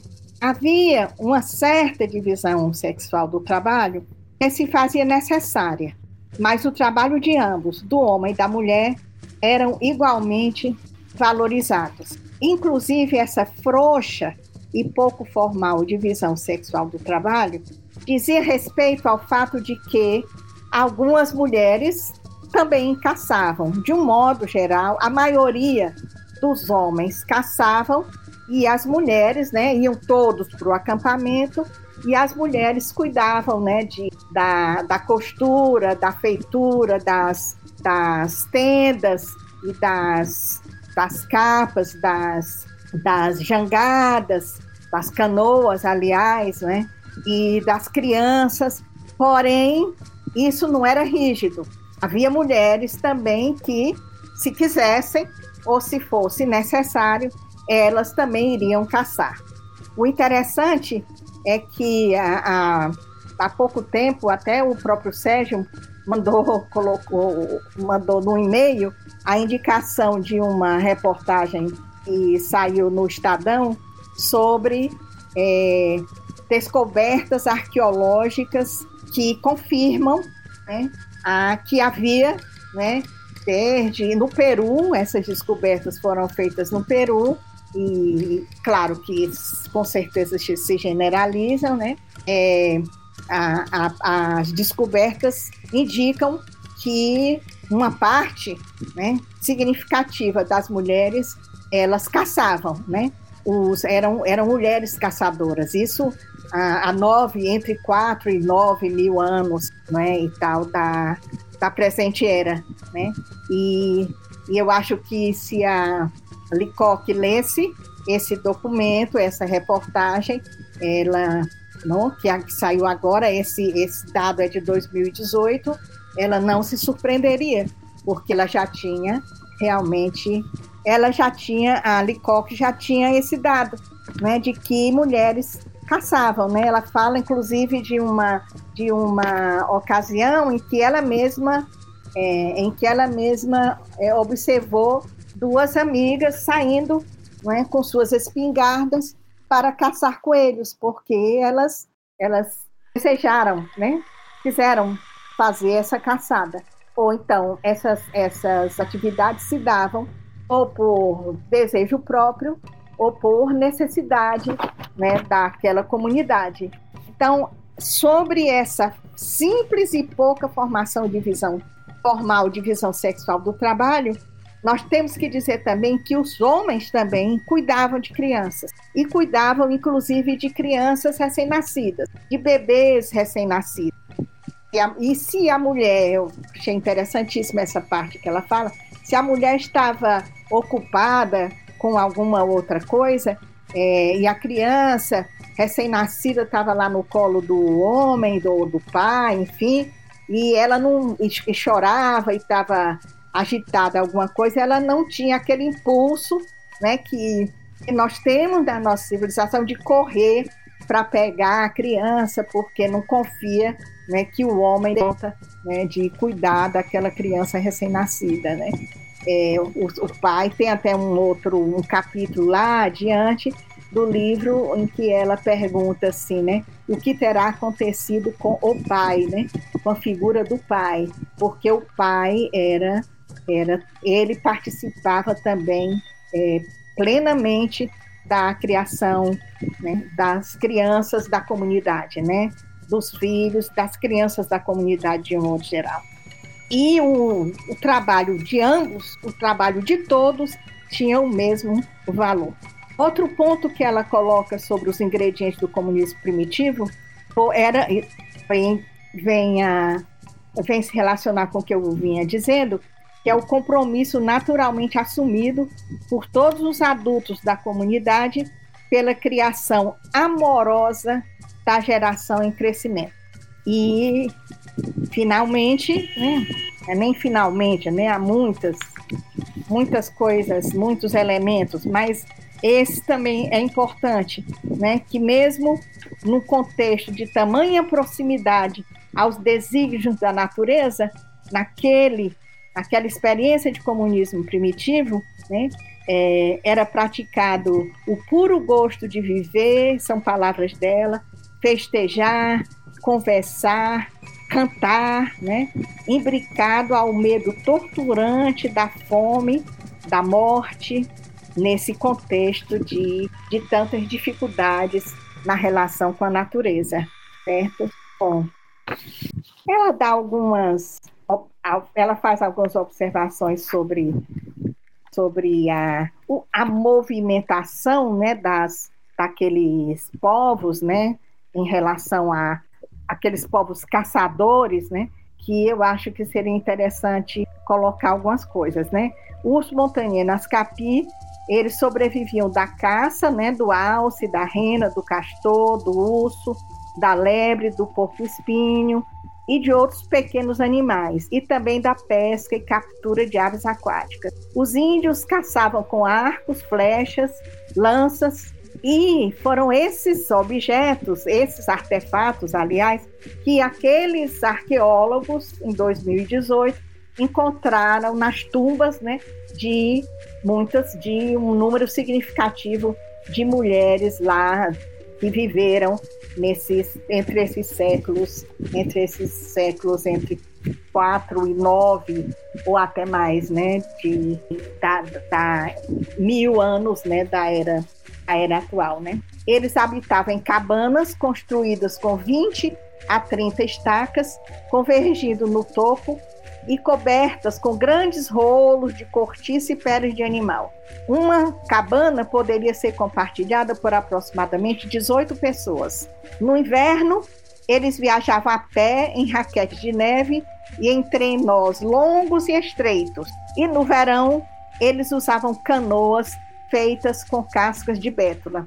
Em relação a né, essas canoas, eu lembrei de, de mencionar, ela, ela falando sobre ah, o, o, desapego, né, a relação dos, daquelas populações com a propriedade, né, com a, com a propriedade, ela, ela coloca que muitas vezes eles preferiam deixar as canoas né, lá no, no, acampamento, quando eles desfaziam esse acampamento ao fim da, da temporada de caça e pesca, e preferiam fazer outra canoa do que carregar né, a canoa com o peso dela, etc. Tão pouco valor eles davam à, à posse, né, à propriedade desses, desses objetos, né? E ela fala também que famílias inteiras percorriam milhares, eh, centenas de milhas ou mais no curso de um ano. É um, não podia deixar de colocar aqui que das narrativas pertinentes ao cotidiano dos caçadores-coletores do século XVII, a mais emblemática, segundo dois autores, Lee e Dale, ele considera essa a mais emblemática na longa história do diálogo europeu com o outro, é certamente aquela extraída da obra Relações Jesuíticas, testemunhando a reação de um pai índio, essa é muito conhecida, né? Essa, esse dado, né? Mas eu vou repetir aqui, testemunhando a reação de um pai índio que, advertido pelo jesuíta Lejeune de que a liberdade sexual concedida à mulher impedia um pai de dizer ao certo se o filho era dele, porque a liberdade sexual da mulher foi um ponto de muito que causou muito, muito incômodo, a, evidentemente, aos jesuítas e particularmente ao Legino. Então, o pai índio, né, digamos assim, o pai índio, né, retruca: vocês não têm juízo, vocês franceses só amam seus próprios filhos, mas nós amamos todas as crianças da nossa tribo, da nossa tribo. E aí, novamente, né, eu repito que ela ela diz que em 1950 1951 prevalecia ainda a atitude geral de amar todas as crianças. Era frequente observar-se um adulto cuidando de forma espontânea e casual das necessidades de qualquer criança que se encontrasse ao seu redor. Além disso, não era possível identificar crianças órfãs pela forma como elas eram tratadas. O conceito de orfandade possivelmente nem existia. Havia uma, uma, um sofrimento assim de perda afetiva, mas não mais do que isso, né? A orfandade não era uma, uma tragédia, né? Não havia nem esse conceito de crianças órfãs. Não se poderia identificar crianças órfãs pela forma como elas eram tratadas. Tais crianças não se viam, por hipótese alguma, apartadas da vida do grupo, mas eram de bom grado assimiladas imediatamente e amadas né, por outro grupo familiar. Muito bem, né? Eu acho que a gente está indo longe demais.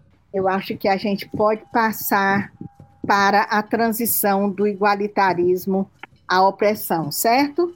eu coloquei aqui dois pontos em relação a essa transição do, iguali, do, do igualitarismo à opressão. O impacto do comércio de peles, então, da armadilha, armadilhagem à instauração da família nuclear como unidade econômica básica e o papel da educação ou o programa educacional dos jesuítas e seus desdobramentos. Então, vou ver se eu passo rapidamente por esses aspectos para ver se a gente não tem mais muitos problemas é, aqui nessa, nesse, nessa, nesse nosso podcast do ponto de vista do ponto de vista técnico. Bem, após a análise né, da sociedade igualitária, segue-se no livro o exame dos processos pelos quais aqueles povos teriam historicamente transitado do igualitarismo à opressão, com destaque para o impacto do comércio de peles na materialização de hierarquias de gênero coligadas à instituição da família monogâmica. Realmente, a ênfase da, da Alicoque, né, sobre a inspiração, dando seguimento né, às proposições do, do Engels e às proposições do Morgan, é, é a, a, a, vinculação entre as hierarquias de gênero coligadas à instituição da família monogâmica, esse é um ponto assim de honra na análise dela, e também a questão do a vinculação né, dessas hierarquias ao Estado, enfim. Né? E aí como que é que se deu isso, né? O princípio que sustentou a exploração e a opressão de gênero foi a transformação dos índios caçadores em armadilheiros, exigindo a instauração da família nuclear, cujo chefe é um homem. É, isso aí também foi uma, uma, uma, uma fonte de muita aprendizagem para mim.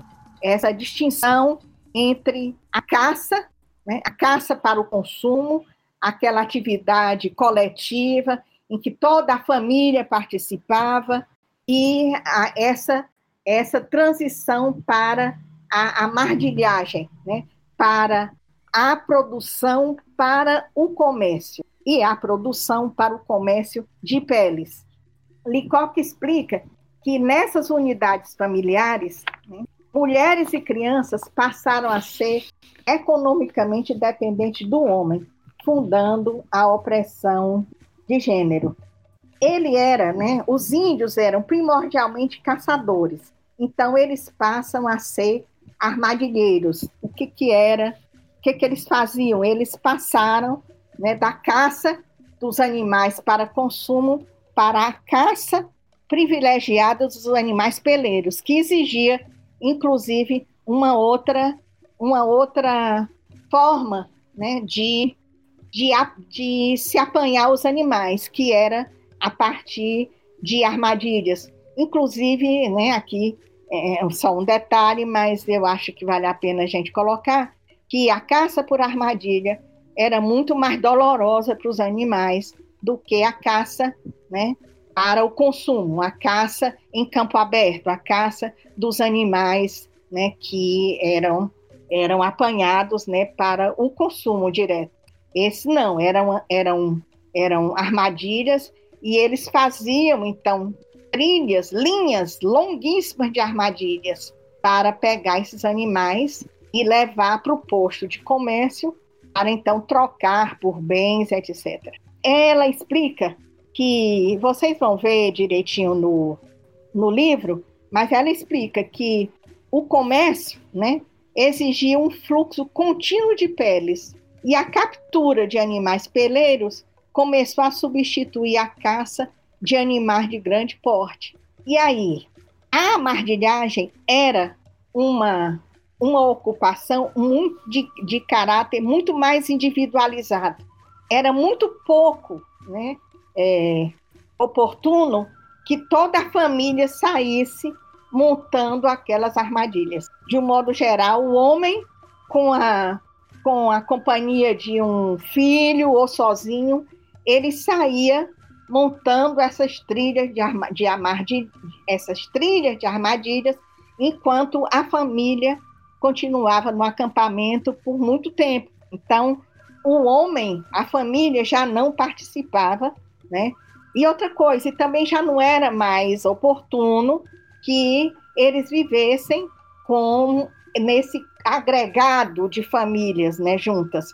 Eles passaram a reduzir né, essas, esses grupos familiares em famílias menores, em famílias nucleares, cujo né, homem, né, cujo chefe, digamos assim, fazia, né, ia lá fazer a caça, realizar a caça dos animais peleiros através de armadilhas, armadilhas de aço, etc., e levar para o posto de comércio. E quando ele voltava para casa, ele voltava então com os bens adquiridos através dessa armadilhagem, o que significa que a mulher e os filhos passaram a ser dependentes né, do homem.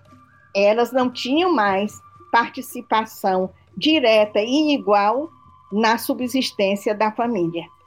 Bem, tentando ver, uh, ela, ela vai insistir muito né, que as mudanças engendradas pelo comércio de peles incidiram concomitantemente sobre as relações de propriedade e de gênero.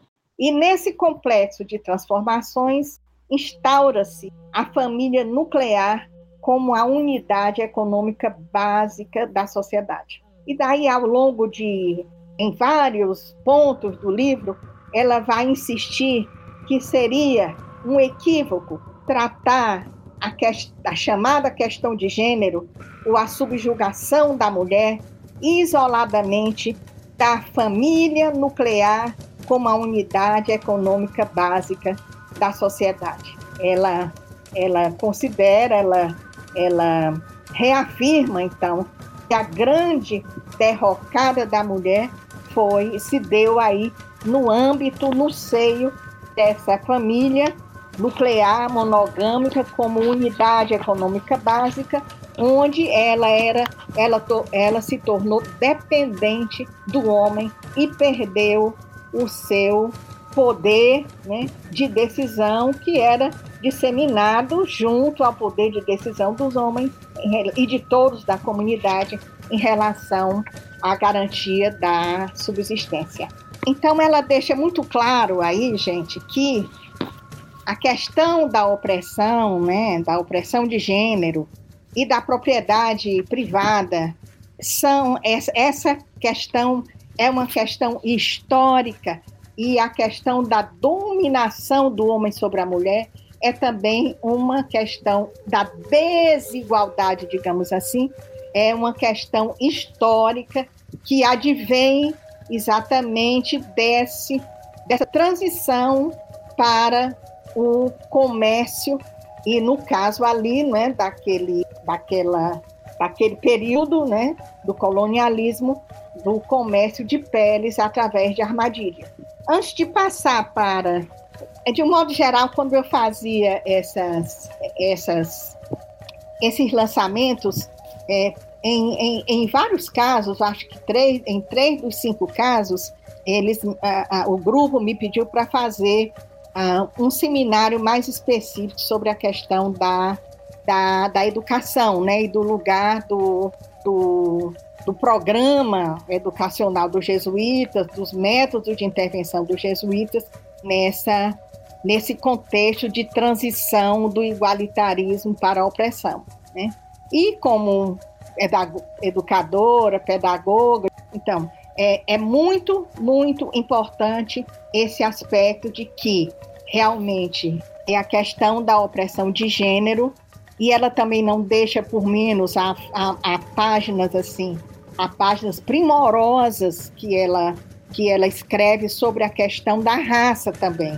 Não deixem, tô achando que a coisa está se, tá se expandindo, está se estendendo demais, eu não vou passar por essa questão, mas não deixem de, de procurar né, no livro essas, essas partes, assim, essas análises primorosas sobre a questão da raça. Inclusive, ela chega a dizer que o capitalismo, o desenvolvimento do capitalismo necessitou desse da conjunção desses três tipos de opressão, de classe, de raça e de gênero. Mas, por outro lado, ela também não perde, e os autores daquela coletânea que eu mencionei, eles são unânimes em reconhecer que ela, em toda a sua obra, ela não perde a, a questão da classe como base realmente da opressão.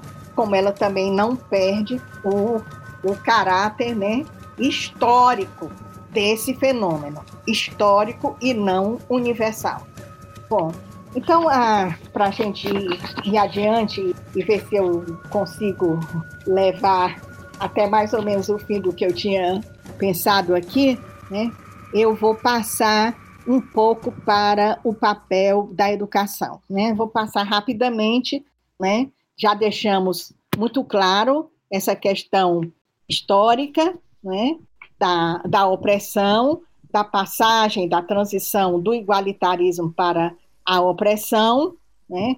com a, o caráter de classe da opressão, mas sem a diluição da questão da opressão de raça e da opressão de gênero na classe, ela não dilui né, a raça e, a, e, a, e a, o gênero na classe, mas dialeticamente a classe ela não perde realmente a análise classista e ela coloca o capitalismo se assentando sobre a conjunção desses três tipos de opressão, de classe, de gênero de, e de raça, certo? Então, para a gente não deixar de falar sobre, sobre a questão da educação, né, é, que nos interessa, nos interessa muitíssimo né, a nós educadores, é, eu vou colocar um pouco sobre o lugar né, do, dos jesuítas.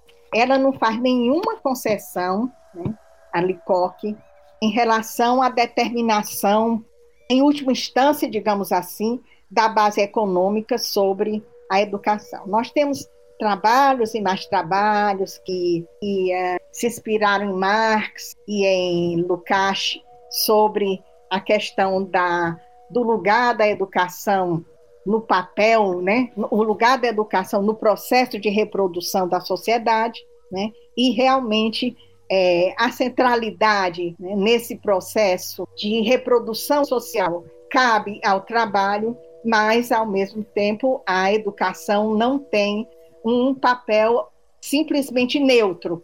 Ela, ela cumpre o papel de internalizar né, nas, nas consciências, para não, não, não demorarmos tanto mais, né? Eu vou passar para o outro ponto, né? Eu pensei, eu pensei de trazer a transição do, iguali, do, do igualitarismo à opressão, né, levantando dois pontos, né? O mais determinante, digamos assim, que foi o impacto do comércio de peles, né? Na vida daqueles, daqueles índios e na constituição da família monogâmica nuclear, comunidade básica da sociedade, ao contrário dos agregados familiares com liberdade sexual de homens e mulheres igualmente, com poderes de decisão disseminados entre todos. Agora nós estamos falando de famílias isoladas, sua, jogadas à sua própria sorte, com o homem dominando, porque era ele que trazia para casa os produtos de subsistência adquiridos através do comércio de peles. Muito bem, né? Assim, muito sinteticamente falando. Mas, né, nós temos que passar um pouco para, se não interessar ou se não der, vocês editam, mas eu gostaria de passar um pouco pela questão da educação, né? É muito mais a minha praia, né? E, e eu estava colocando que a, a, a visão, né, a, a perspectiva marxista e lucasiana da educação não deixa por menos a determinação, em última instância, da, da base, né, do trabalho que está contido na base econômica como o elemento central, não é? E, e a determinação primeira da reprodução social. Porém, a educação não teria um papel neutro, porque a educação realmente ela participa tanto na, na aprendizagem né, das tarefas exigidas né, pelo, pelo, pela produção capitalista, como também participa da internalização dos valores que interessam a reprodução daquela sociedade. Então, quem fez esse trabalho entre as, aqueles povos coloniais, como nós bem sabemos, foram, no caso aqui dos Montanhenas Capi, foram os jesuítas. Bem, e, e, é uma, não deixem de prestar muita atenção nessa essa parte, porque é, ele, ela, ao mesmo tempo, ela, ela reconhece e os jesuítas ficavam, de uma certa forma, encantados com alguns elementos da subjetividade daqueles povos, né? que não vendiam a alma para, para adquirir ou para, para adquirir prestígio, posição ou bens, que viviam realmente cooperavam entre eles, que tinham paciência de ouvir as pessoas, mas ao mesmo tempo, né, que ele, que o, que esses aspectos encantavam, digamos assim, os jesuítas, eles não poderiam né, abrir mão do seu, do seu projeto missionário. Né? Então, eles tinham que realmente é, destruir na consciência e no modo de vida daqueles povos esses valores e essas atitudes, certo? Então, eu também apanhei, né, da, de tudo que está dito ali da Licoque, esses pontos sobre os pontos principais, assim, digamos, do programa educacional do, Lejeune, que, como eu também já mencionei, foi ele foi é, substituído mais adiante pelo Vimon, né? Vimon, enfim.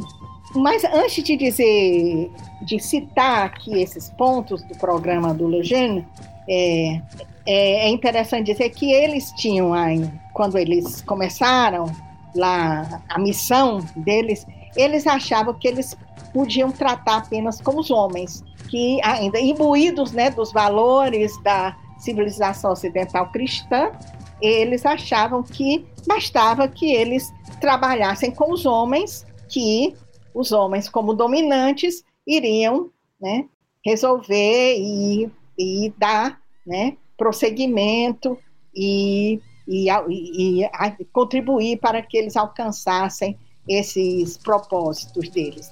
Mas ele viu, logo eles descobriram que absolutamente não, as mulheres eram tinham tanto poder de decisão quanto os homens e eles tinham também que trabalhar né, junto às mulheres nessa missão educativa. Então, só para não nos alongarmos muito, eu coloquei aqui, né, já venho colocando desde os primeiros lançamentos do livro, né, os pontos principais do programa de Lejeune.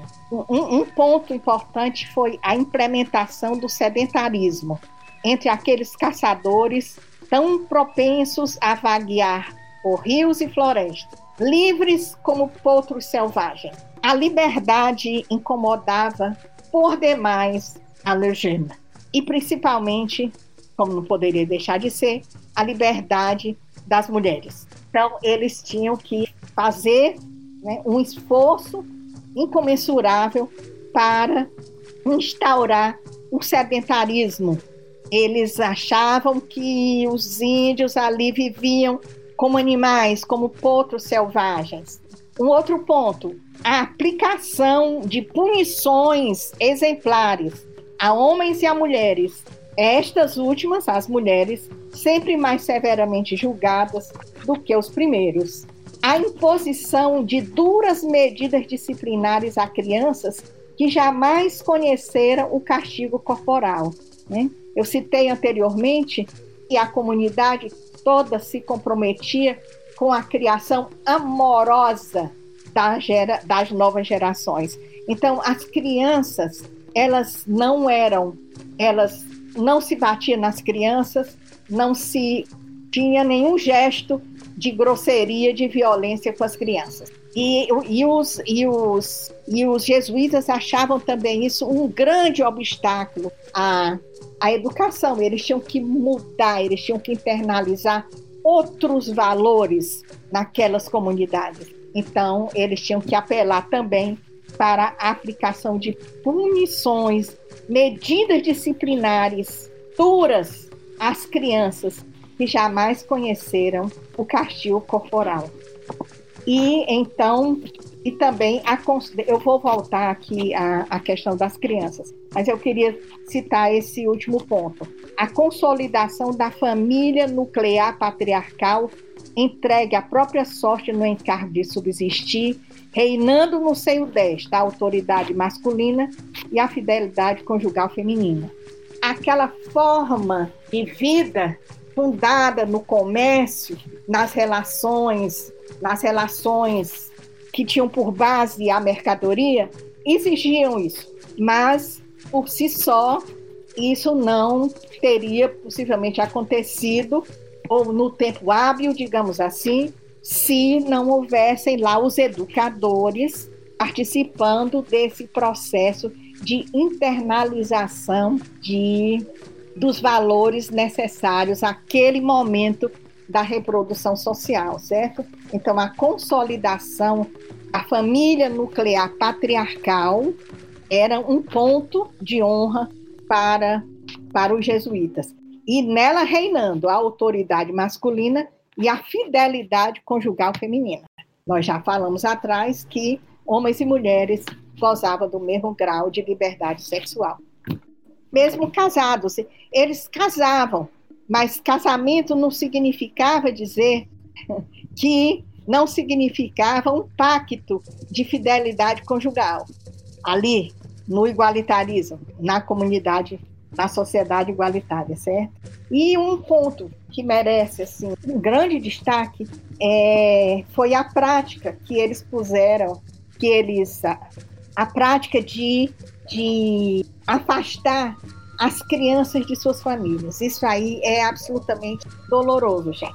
Eles resolveram que se as crianças permanecessem ali, elas não conseguiriam ser educadas, digamos assim, educadas, né, dentro dos valores da civilização ocidental cristã desejada, porque os adultos não admitiam que as crianças fossem maltratadas, fossem ralhadas, né? A, na mínima, no mínimo, é, na mínima evidência de alguma, de alguma, algum maltrato com aquela criança, os pais iam lá e tiravam as crianças dos jesuítas. Então eles resolveram, gente, mandar essas crianças tanto para o Canadá como para a França. Quando eu estava lá no Canadá, né, na viagem que eu fiz assim muito por conta dessa tradução, eu cheguei a ver um prédio onde havia funcionado uma escola residencial, porque essas crianças eram colocadas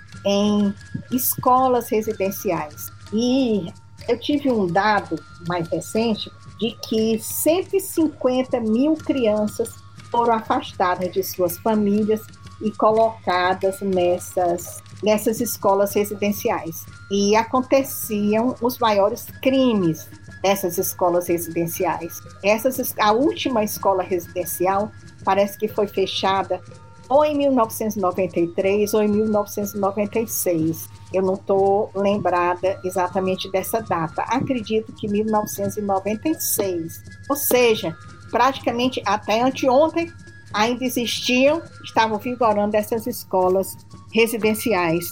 Quando eu visitei lá o, em Manitoba, né, em Winnipeg, o, o Museu de Direitos Humanos, né, eu visitei o museu, o riquíssimo Museu de Manitoba, né, onde eu encontrei todos os artefatos vinculados a todos os elementos vinculados à vida deles, né, tanto, tanto dos, dos Montagnascapi, que hoje são chamados Inuits, como dos Metis e outros e outros grupos, mas principalmente dos inuits chamados hoje, e no, no Museu do, dos Direitos Humanos, que eu também visitei, há muitas passagens muitos cartazes e muitas esculturas, inclusive, que denunciam o tratamento criminoso que era que era aplicado a essas crianças nessas nessas escolas residenciais. Uma coisa interessante, não sei se vocês sabem, mas é, é costume né, do governo do governo canadense pedir desculpas aos índios, né, pelo tratamento que eles receberam durante o processo de colonização. E esse atual atual primeiro-ministro ele chegou a pedir ao Papa, né, o Papa Francisco, isso não aconteceu ainda, mas eu acho que ele não vai ter muita dificuldade de fazer isso, enfim, de também pedir formalmente, pedir desculpa, desculpas, né, aos índios, aos que ele chama hoje povos originários, pelo, por todos os sofrimentos pelo, enfrentados pelas crianças nessas escolas residenciais, que iam de, de assassinatos, de assédios, torturas. E, e eu, eu fiquei muito impressionada de ver, inclusive, tanto de ler a respeito, como de ver aquelas esculturas que denunciam né, esse, esse tratamento aí para que foi aplicado àquelas crianças né, que estão acostumadas com a liberdade e com a criação amorosa e cooperativa que, que dispensava, inclusive, né, o conceito de orfandade. Bem, vamos lá, minha gente, que eu já estou achando que que estamos é, demorando muito, mas vamos mais só um, um aspecto que eu coloquei aqui sobre eu vou passar até essa, as principais realizações no plano do desenvolvimento teórico, que eu penso, trazidos pela LICOC, que eu pretendia trazer para vocês, só lembrando que ela continuou, né? Depois do trabalho dela sobre o igualitarismo e sobre as determinações né, da transição do igualitarismo para a sociedade da opressão, ela continuou tratando das questões mais contemporâneas e das principalmente das questões institucionais que mantinham e que alimentavam essa esse esse status quo. Então ela cuidou, ela teve muito muito ficou muito atenta inclusive à questão da educação, né? Ela escreveu até um livro que eu até gostaria de, de, de ler, ou pelo menos de ter lido na minha vida e tal, que é sobre a questão da, da, da desigualdade, da discriminação educacional sofrida pelas crianças negras, outros autores também né, do movimento, ligados ao movimento da Escola Livre, né, que eu cheguei a ler, mas não li o dela, né, também tocaram muito nesse assunto. Mas ela, ela continuou realmente tratando, e outra coisa também, e fazendo a crítica àquelas teorias ou aqueles arranjos ideológicos que também contribuíam para a manutenção da ordem vigente, como, por exemplo, a cultura da pobreza. Ela tem um artigo ou um livro, enfim, sobre onde ela faz a crítica a essa chamada cultura da pobreza. Ela faz também críticas fervorosas à questão da sociobiologia. Vocês encontram uma riqueza de elementos, de fato, nesse livro. Né? Ela ficou, ela trabalhou até e produziu e, e atuou até realmente, literalmente até o dia da sua morte. Algumas observações que eu vou fazer, que vocês tinham me pedido no e-mail, sobre o, o ponto de vista dela sobre o Morgan e sobre uh, o Engels, certo? Só muito rapidamente, mas esse não seria o final das considerações finais, né? vocês encontram lugar devido para isso. Ela coloca assim, eu peguei uma, uma parte assim mais, mais direta dela sobre o Morgan. Primeiro assim, né, os, os, autores daquela coletânea que eu comentei, é, eles dizem que, que a, o fato de ela ter recuperado né, a, o, o Engels e o Morgan autores absolutamente secundarizados naquela época, foi um grande foi uma grande contribuição que ela deu à esquerda e ao marxismo. Claro que Marx ela já coloca, né, sem, sem pejo, que aquela, aquela pesquisa dela só poderia ter sido realizada com a, a, partir do método, né, do método de Marx, que vai a gênese e tal, e a função social, ela, ela deixa isso muito claro. E os autores também fazem observações muito, muito preciosas, os autores daquela coletânea que vocês não têm, eu acredito, da Satin, sobre o, a, a, realmente sobre ela como uma expoente do feminismo marxista. Né? Ela seria, se não a principal, eles dizem mesmo a principal, realmente, né? representante do, do, da antropologia e do feminismo marxista. Né?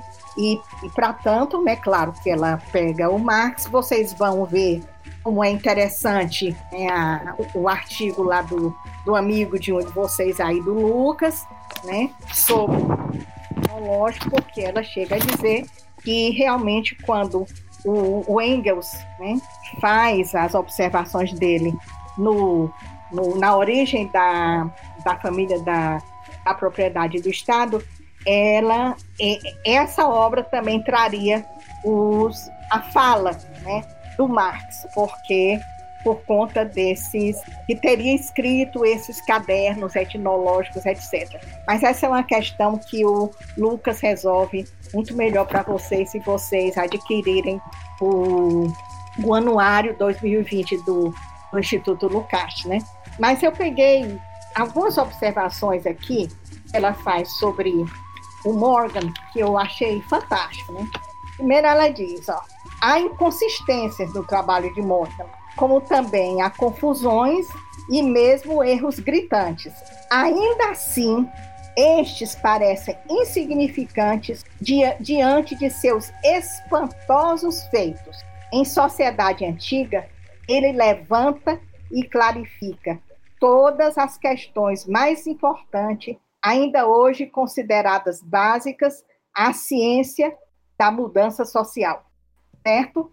Aí ela diz uma coisa assim tão fantástica que ela notou e que para ela, né, ela é, era muito importante, ela colocou que Morgan nutria grande respeito pela humanidade primitiva. Ao contrário de conceber que esta caminhava às cegas ou que seus feitos teriam sido mil vezes ofuscados pelas maravilhas da civilização, uma visão que não é incomum, Morgan enfatizava a importância fundamental das primeiras e básicas invenções, as quais se desenvolveram lenta e penosamente. Então, ela aprecia muito esse grande respeito que o Morgan nutria pela humanidade primitiva. Inclusive, o Morgan chama, né, clama também por uma concepção unitária da história humana. Então ela coloca assim, que os, os problemas, né? Eu também não sou uma leitura do Morgan, eu fui ler alguma coisa para essa tradução e, e lá atrás na minha vida, mas ela coloca que os problemas e as, a, as imprecisões cometidas pelo Morgan, elas necessitariam muito mais de uma revisão, né? de serem revistas e, e reavaliadas e requintadas, e não de serem jogadas, na, vamos dizer assim, são palavras minhas, na lata do lixo da história. Então, ela tem, assim, uma, um respeito muito grande ao Morgan, embora vocês vão ver no livro que ela faz a crítica rigorosa né, às questões que o Morgan deixou realmente como lacunas. Inclusive, lembrando, né, ela diz, declara o Morgan não era um revolucionário. Só para rapidamente passar pelo Morgan.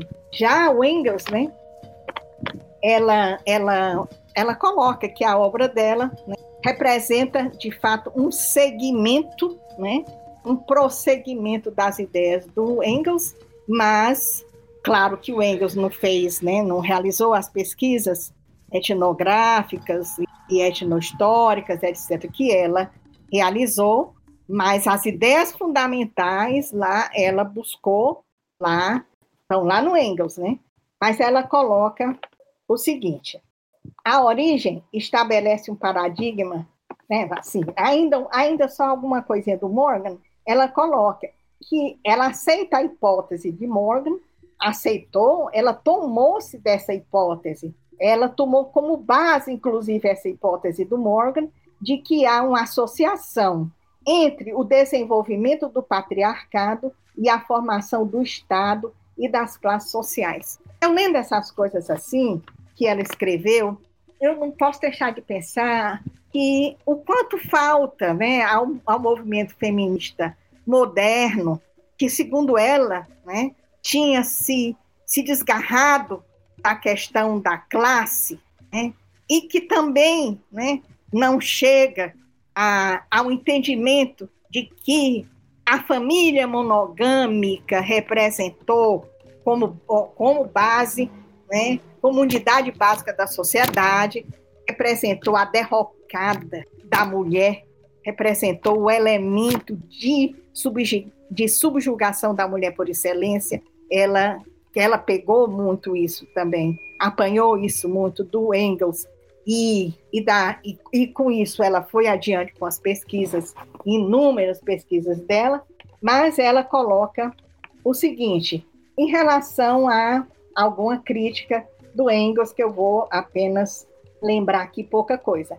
A origem estabelece um paradigma, um modelo de sociedade tribal em oposição à sociedade de classe. Todos os povos não europeus e não orientais são postos praticamente na primeira categoria, enquanto Grécia, Roma e a antiga Alemanha são usadas como exemplos de transição entre a sociedade coletiva, baseada no parentesco, e a sociedade de classe. Desse modo, o livro, né, A Origem, deixa uma, em uma situação deveras desconfortável os povos coloniais que se encontravam em diferentes estágios de transição para a sociedade de classes, com organização estatal, quando seu desenvolvimento autônomo foi interrompido. E ela lembra ainda que a origem teve pouca aplicabilidade no que se refere diretamente às sociedades urbanas do Novo Mundo. E ainda mais, né? Isso para completar, para vocês irem adiante no livro, aí, aqui está acabando a bateria. Minutinho. Então, para vocês irem no livro com essa indicação, ela lembra, né, que a falta por parte de Engels de qualquer referência à sociedade oriental que tanto interessava a Marx e que incluía, de um modo geral, as sociedades patriarcais do Oriente e aquelas do Mediterrâneo clássico, que existiram por milhares de anos, expressa mais uma insuficiência. E, por fim, ela diz: o fato de que Morgan, Marx e Engels compartilhavam uma ignorância etnocêntrica a respeito da África limitou igualmente a aplicabilidade da origem à análise dos reinos africanos. De todo modo, dá uma ideia do que ela coloca sobre, do muito que ela coloca sobre, sobre o Morgan e o Engels e que vocês podem tomar como indicação para o exame desse grande livro Mitos da Dominação Masculina. E eu tive assim a honra, o privilégio de assim já a essa altura da minha vida cair as mãos para eu traduzir com todos os meus limites em relação à antropologia e aos povos e aos povos e aos povos indígenas, né? Mas que foi uma riqueza, representou uma riqueza muito, muito grande na minha vida. Né? Eu estou até atrás de um livro que se chama, sei, um livro que é sobre exatamente sobre os inuites também, que foi recentemente transformado, não, transformado, traduzido em filme. Como que é o nome, gente? É, é uma palavra, inclusive da língua deles, mas eu realmente não não lembro para dizer para vocês. Né? Enfim, mas eu estou até aí tentando ver se eu, eu leio, se eu, se eu leio esse, esse outro livro, assim como um livro que eu até já ganhei de presente, que se chama do G. Brown, né? Enterre meu coração na curva do rio. Também, se vocês quiserem ler, é um livro muitíssimo interessante.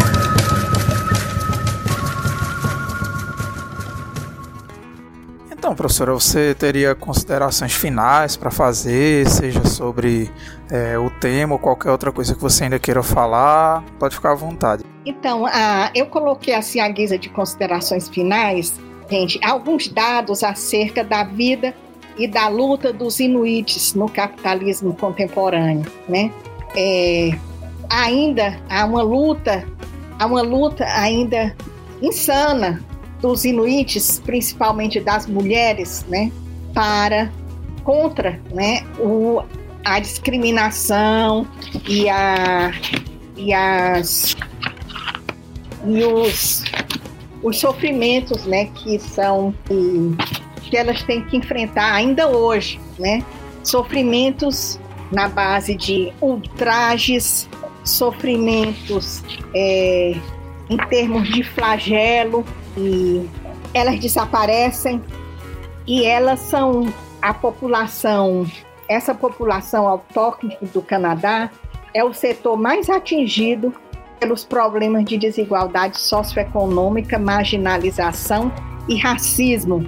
Veja, são os indígenas canadenses que constituem o setor, hoje ainda, mais atingido pelos problemas da pobreza, da desigualdade né, socioeconômica, da marginalização e do racismo. Né? Eles têm uma associação, associa associação de mulheres nativas do Canadá, foi criada em 1974, né? E que lutam junto às autoridades federais na implementação de um plano nacional para dirimir, né, a qualquer forma de violência contra essas mulheres, né, que são principalmente as mulheres, né, que sofrem mais. Veja, aí é, contando o caso de uma são, são mulheres que são mortas ou, ou desaparecem, né? Como inclusive uma, uma, uma jovem estudante, Loretta Saunders, da etnia Inuit, ela estava fazendo uma tese de doutorado sobre esse tema das mulheres aborígenes que eram desaparecidas ou assassinadas. E ela mesma foi assassinada numa viagem, ela estava aí numa viagem de carro e a, pegaram o carro dela e assassinaram ela mesma, se tornou um símbolo né, da própria, do próprio tema de doutorado que ela, do estudo né, de doutorado que ela estava realizando. E aí eu acho, acho interessante que essa dizer que essa associação de mulheres nativas no Canadá, elas fazem, levantam essa questão que nós levantamos também aqui no Brasil ou nos outros países do mundo assim, né? Quantas mulheres ainda devem morrer ou desaparecer para que esse problema seja solucionado, né? Quando morreram aquelas duas crianças, as outras crianças, só esse ano, né? 2020 foram tantas crianças, a gente sempre faz essa pergunta: quantos ainda teremos que morrer? Quando morreu George Floyd lá nos Estados Unidos, ou os nossos George Floyds daqui do Brasil, a gente faz essa mesma pergunta: quantos de nós, quantos negros, quantas mulheres, quantas crianças ainda terão que morrer até que nós encontremos uma solução para esses problemas? Bem, o que é que a Licoque responderia? né, a essa questão. O que é que ela responderia? Ela responderia que esses problemas só serão resolvidos né, com a instauração de uma outra sociedade. E ela coloca né, que se a espécie para a espécie humana sobreviver, isso só será alcançado no socialismo. Ela usa socialismo, ela não usa comunismo, ela usa socialismo.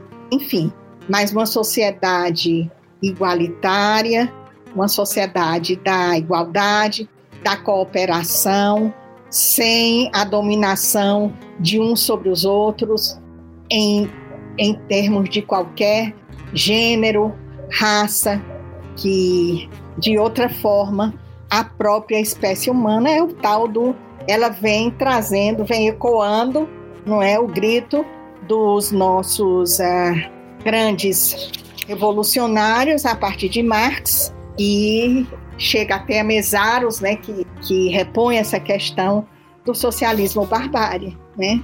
E ela, e ela coloca, né, que apenas numa sociedade, numa sociedade da cooperação, numa sociedade da igualdade, numa, na sociedade socialista, na sociedade, detalhe, né, sem propriedade privada e sem a presença da família monogâmica, essas opressões, esse conjunto de opressões vão de fato ser derrubadas.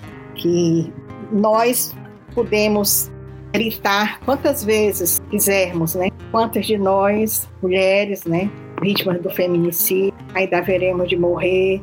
Quantas de nós, né, como dizem as mulheres é, indígenas canadenses, quantas de nós ainda temos que desaparecer?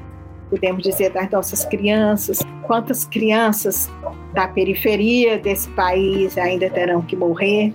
Continuaremos morrendo, continuaremos sufocados, continuaremos oprimidos até que nós consigamos realizar um projeto revolucionário de, de emancipação humana e de derrubada dessa sociedade de classes, do trabalho explorado, da propriedade privada e da família monogâmica. Eu acho que nós vamos chegar lá como é que nós vamos, como é que nós vamos nos organizar numa sociedade comunista, né? Nós não sabemos, mas que é necessário recuperar o processo revolucionário pela própria pela própria subsistência da espécie humana, ela deixa isso muito claro.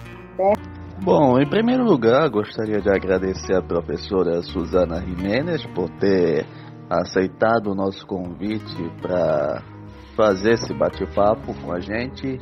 E também gostaria de falar que esse episódio é muito oportuno porque mostra, a partir das contribuições de Lia Koch, para repensarmos as as lutas contra a opressão às mulheres, contra a opressão do capital e a substituição dessa antiga sociedade, dessa sociedade de classes, por uma nova sociedade, onde o princípio máximo é de cada um segundo suas capacidades, a cada um segundo suas necessidades.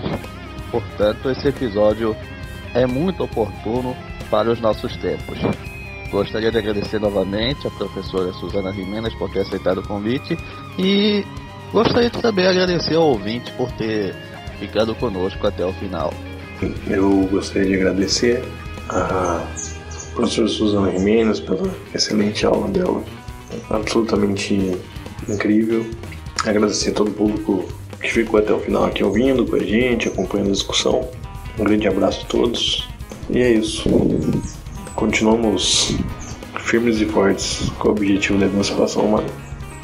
Gente, no mais, eu tô cansadíssima né, por conta dessa, dessa experiência. Acho que se fosse presencial eu não estaria tão cansada, mas de todo modo foi um prazer muito, muito grande conversar com vocês, gente. Muito grande. Estudantes, alunos, que acabam se cruzando assim com pessoas também que eu até que eu também são da minha convivência porque eu aprecio, admiro e novamente assim eu parabenizo vocês por esse grande, grande projeto que vocês estão levando adiante. Vida longa a vocês, viu gente? E a esse podcast. Então, agradecemos à professora Suzana por ter aceitado nosso convite e agradecemos também a vocês, ouvintes, por terem ficado até o final. Nos vemos no próximo episódio e um bom momento a todos.